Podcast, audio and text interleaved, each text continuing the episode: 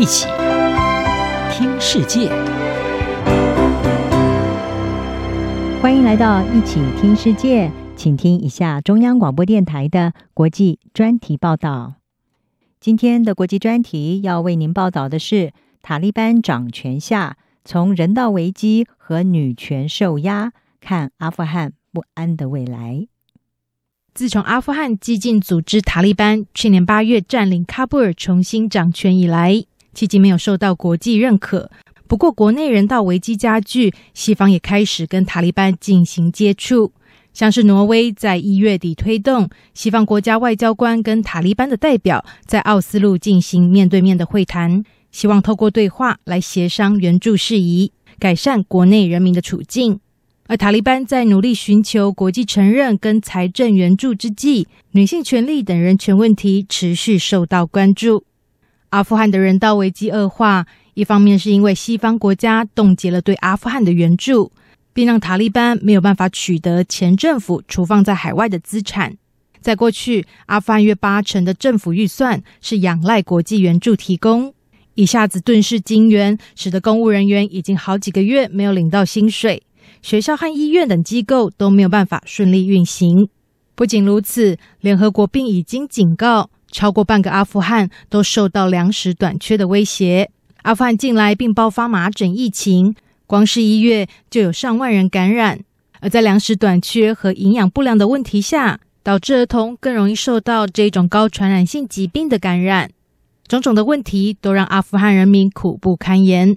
在塔利班接管阿富汗之后，美国就立即冻结了阿富汗政府储放在美国超过七十亿美元的资产，理由是不让这一笔资金落入塔利班等恶势力的手中。这也让美国有了跟塔利班在人权问题上的谈判筹码。不过，面对阿富汗国内贫穷等等问题加剧，美国政府是否要继续冻结这一笔资金，让拜登政府的立场逐渐变得尴尬。美国政府在二月十一日做出一项决定，白宫表示，总统拜登已经签署一项行政命令，解冻这一笔前阿富汗政府储放在美国的资产。不过，引起争议的是，其中的一半资金会用来作为九一一恐攻事件罹难者家属的赔偿，而另一半才让阿富汗取回作为人道援助的用途。拜登政府的这个做法，除了让塔利班气炸，认为拜登在窃取阿富汗人民的财产。阿富汗人民也感到愤怒。在美国政府的决定传出之后，阿富汗人民走上喀布尔街头抗议，认为美国政府此举根本是从阿富汗人民的口袋里面拿钱给阿富汗人。阿富汗一名外汇交易员萨法拉兹巴兹对此表达了不满。三十五亿美元要用在九一一事件的受害者，但是我们比他们受害更多。另外三十五亿美元给我们做人道援助。但是要给的钱是从我们自己口袋拿的来做人道援助，那是我们的钱。我们不希望援助是来自我们自己的钱，而且是从其他人那里拿。我们有权管理我们自己的钱，不是拜登，不是美国，也不是美国联邦银行。塔利班再次执政之后，除了资金缺乏，也频频传出妇女遭到清算、工作不保等等迫害。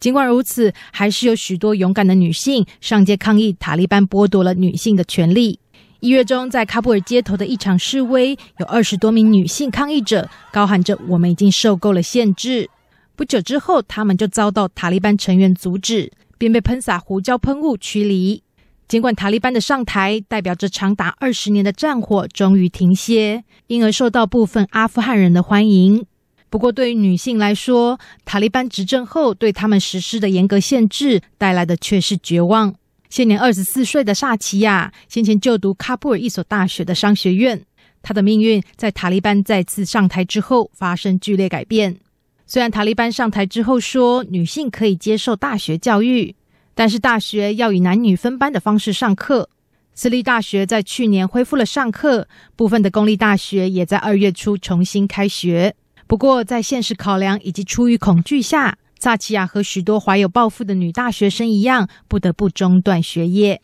对萨奇亚来说，没有办法回到校园的原因，一方面是因为无法再负担得起学费，因为在塔利班上台之后，她在政府工作的丈夫薪水大幅缩水；而另一方面，现在社区和校园都充满塔利班人员的监视。为了减少跟这些强硬派分子的接触，萨奇亚从去年八月以来就很少出门。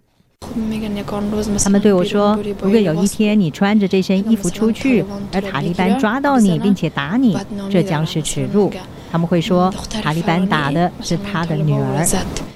塔利班掌权后的阿富汗人道和人权问题至今难以看到改善。阿富汗人民和塔利班建立的阿富汗伊斯兰大公国仍然面临着不安的未来。央广编译张雅涵报道。